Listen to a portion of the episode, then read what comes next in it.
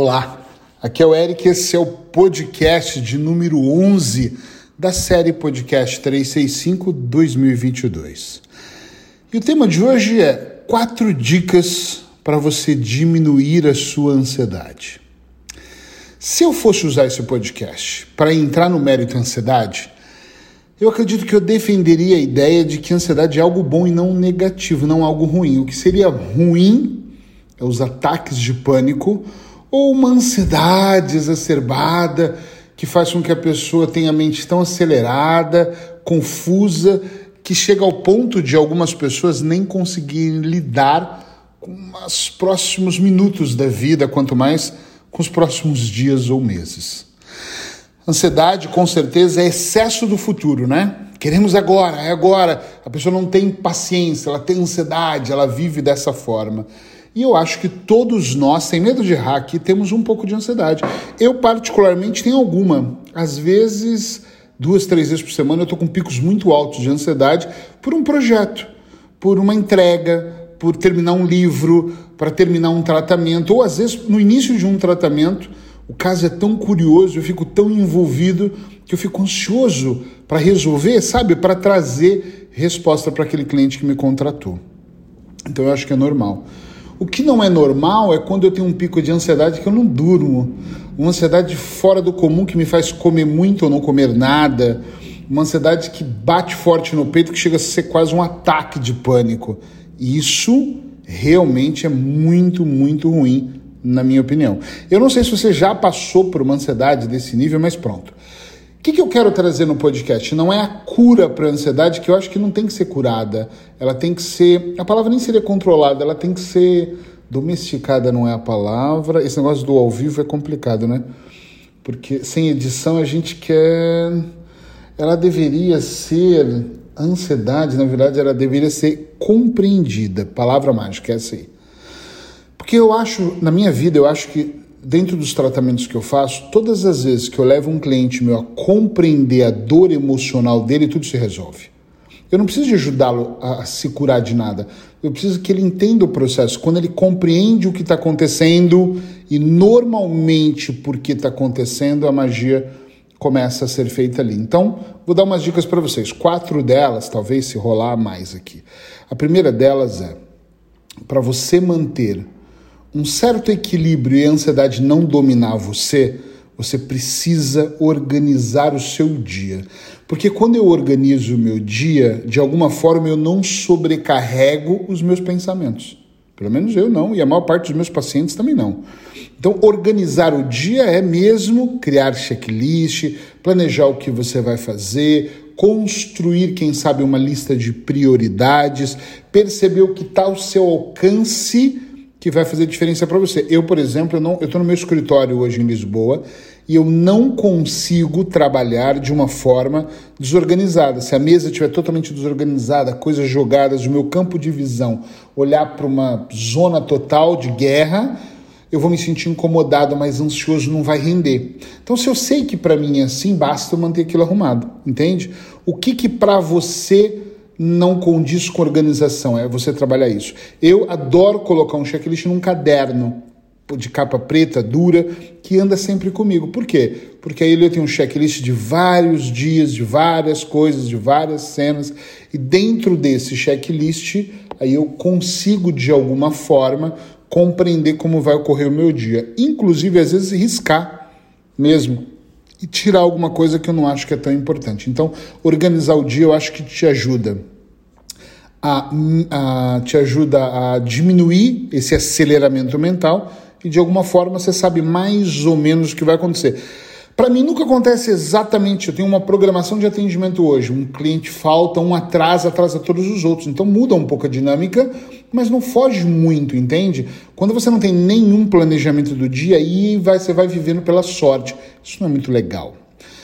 Tem uma coisa que eu insisto em falar aqui, que é a segunda dica, meditação. Durante anos eu via pessoas meditarem. Isso aqui é bom de gravar, né? Desculpa o barulho. O telefone escapou da minha mão. Eu via pessoas meditando e eu não entendia como elas conseguiam ficar naquela posição, naquela postura, sei lá, o que, que elas estavam passando por aquilo. E comecei a fazer alguns exercícios uh, em 2019, de vez em quando. 2020 eu fiz 365 dias de meditação, 2021 também, pronto, estou indo agora para 2022, diariamente meditando, rigorosamente meditando. Estou com muita dor, medito. Estou sem dor, eu medito. Estou atrasadíssimo, eu medito. Eu já aconteceu de eu me atrasar e eu mandar uma mensagem para o meu paciente falando assim: eu vou entrar no Zoom daqui 20 minutos. Desculpa o atraso, mas eu preciso disso. Porque se eu não medito antes, como isso é uma regra para mim, essa meditação ela já é de propósito para eu desacelerar. Quem me conhece melhor sabe que eu sou extremamente acelerado. Eu faço muitas coisas. Eu escrevo, eu gravo, eu faço vídeo, eu tenho projetos, eu cuido da carreira de outras pessoas. É muita coisa. Então a meditação, ela não é algo negociável. Então não negocie com algumas coisas na sua vida, entende? Por favor, não negocie. Isso é extremamente importante, ok? Esse é um ponto importante. Aprenda a meditar. E para de achar que meditação é se tornar monge do Tibete, porque não é monge do Tibete, é só meditar. É só mesmo você aprender para ver isso. Terceira dica importante. Então, a primeira dica foi se organizar, a segunda foi meditar, e tem uma dica aqui para mim que é poderosa que é: procure mudar a perspectiva, gente. A perspectiva das coisas. Tem pessoas que são muito negativas, a MP, a atitude mental positiva sobre o que acontece. As pessoas quando elas veem por um ângulo as coisas, olha, eu não sei onde você está, eu agora estou no meu escritório, sentado na minha mesa, então eu estou olhando para frente, tem duas estantes de livros, correto? Então essa é a visão que eu tenho, a perspectiva que eu tenho é essa da minha sala. Do lado esquerdo eu vejo uma pia, é, do lado direito eu vejo uma varanda, de, no, que eu estou no sexto andar, que dá para ver Lisboa ali, uma parte de Lisboa. Se eu for para o outro lado das estantes, eu vou ter uma outra perspectiva, né? Eu vou ver a mesa, a cadeira, uma mandala atrás de mim, é outra história. É isso que eu estou dizendo para você. Muda a perspectiva. O dia não está muito bom. Ih, eu estou cheio de dias menos bons. Não significa que eu vá assistir Netflix o dia todo ou que eu vou cruzar os braços e chorar, me lamentar. Significa que eu vou olhar para isso numa perspectiva diferente. Então, de, de, é, independente daquilo que acontece com você, muda a perspectiva. Muitas vezes eu olho e penso, puxa vida, isso está acontecendo dessa forma. Peraí, mas o que, que vem depois disso? Ou melhor, olha, olha que coisa, que sacada legal. Estou no meio de uma coisa que deu errado. Relação, profissional, familiar, filhos, não importa, deu errado. Aí eu penso, será que deu errado ou era para ser assim por uma outra coisa que vem adiante? Eu já tive um, projetos grandes que foram cancelados em cima da hora. E eu pensei, caramba, eu me comprometi esse ano com essa cliente e esse cliente cancelou. Mas a perspectiva diferente disso é que agora eu tenho agenda. E aí me surgiu um negócio muito maior em outro país e eu comecei a viajar para esse outro país e ganhei quase o triplo daquilo. Ou seja, perspectiva. Se você começa a mudar um pouco da perspectiva que acontece, você começa a ficar mais otimista, você começa a enxergar outros ângulos e você vai treinando o seu cérebro, treinando aí dentro do azul escuro da sua mente habilidades que talvez você não tinha antes. Quarta dica, também tão importante quanto as demais, é durma bem. Eu às vezes eu confesso aqui que eu tenho alguma dificuldade às vezes em dormir tão bem. Ah, por quê? Muita coisa. Então, o que, que eu tenho feito? Banho quentinho antes de dormir, procuro não mexer no celular uma hora antes de eu deitar. E quando eu deito, tento deixar o meu quarto mais escuro para mim. Não significa que o mais escuro para mim significa funciona para você. Agora tô, estamos no inverno aqui em Portugal, então eu fecho os stores, aqui fica bem escuro, eu me cubro muito bem, meias, pijama, então eu deito limpinho, cheirosinho, isso para mim faz muito bem. Deito na minha cama, viro para o lado e realmente durmo. Quando eu tinha mais dificuldade de dormir, eu tentava ler antes, aí vinha um soninho, né? Ler, acho que força um pouco, não sei. E acabava vindo um soninho, eu colocava o livro do lado e ia dormir. Abajur com uma luz leve e ainda colocava um, um, uma toalhinha, um paninho em cima para ficar mais leve ainda. Depois eu apagava e ficava realmente no escuro. Depois eu fazia os dias mais agitados. Quando eu digo dias agitados, na minha profissão, no meu negócio, é, por exemplo, às vezes eu atendo seis pessoas num dia, três que são abusos sexuais, dois que são tóxicos dependentes. são coisas muito pesadas, tudo naquele mesmo dia, e às vezes eu vou para casa muito pesado, né? Ou eu desligo o computador muito pesado.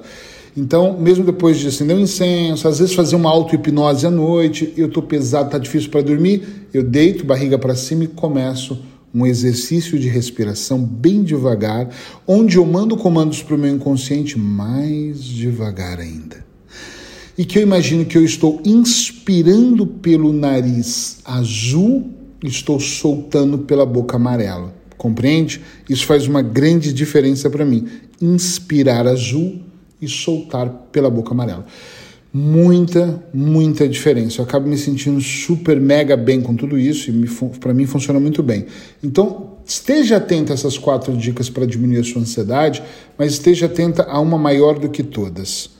Para mim, para mim, Eric Pereira, 23 anos fazendo isso, eu tenho ajudado as pessoas quando elas compreendem o que está acontecendo. Por que, que você está ansioso? A maioria das pessoas me diz: Eu não sei, eu não sei, eu não sei. Calma, respira. E aí eu começo a ouvir os hábitos que essas pessoas têm. E os hábitos que elas têm me dizem muito sobre elas. Os hábitos, normalmente são maus hábitos. Maus hábitos. Uh, a relação com a família, a relação com ela mesma, o diálogo interno. Porque o que traz muita ansiedade às vezes é o diálogo interno. Imagina se eu começar a pensar que tudo na minha vida vai dar errado e tudo que eu fizer eu acho que vai dar errado, e no meio do eu fazer, igual aqui gravando, eu penso que vai dar errado. Se tudo se tornar um grande problema, se tudo eu quiser ser perfeccionista, exemplo, eu gravo no meu iPhone, eu acabei de derrubar o iPhone, com certeza, e peço de novo desculpas, tem um barulho aí, se você tiver com fones de ouvido não vai ser legal ouvir. Mas eu não vou regravar eu não vou editar, porque eu estou muito longe de buscar esse perfeccionismo, compreendem? Eu quero é fazer, então eu estou aqui para fazer, ponto final. Entende? Se esse podcast foi bom para você, foi interessante, lembre-se que eu vou gravar o ano todo. Marca alguém, compartilha com alguém, curte aí para eu saber, sinaliza que você está me ouvindo para que eu possa gravar o próximo tema. Até amanhã.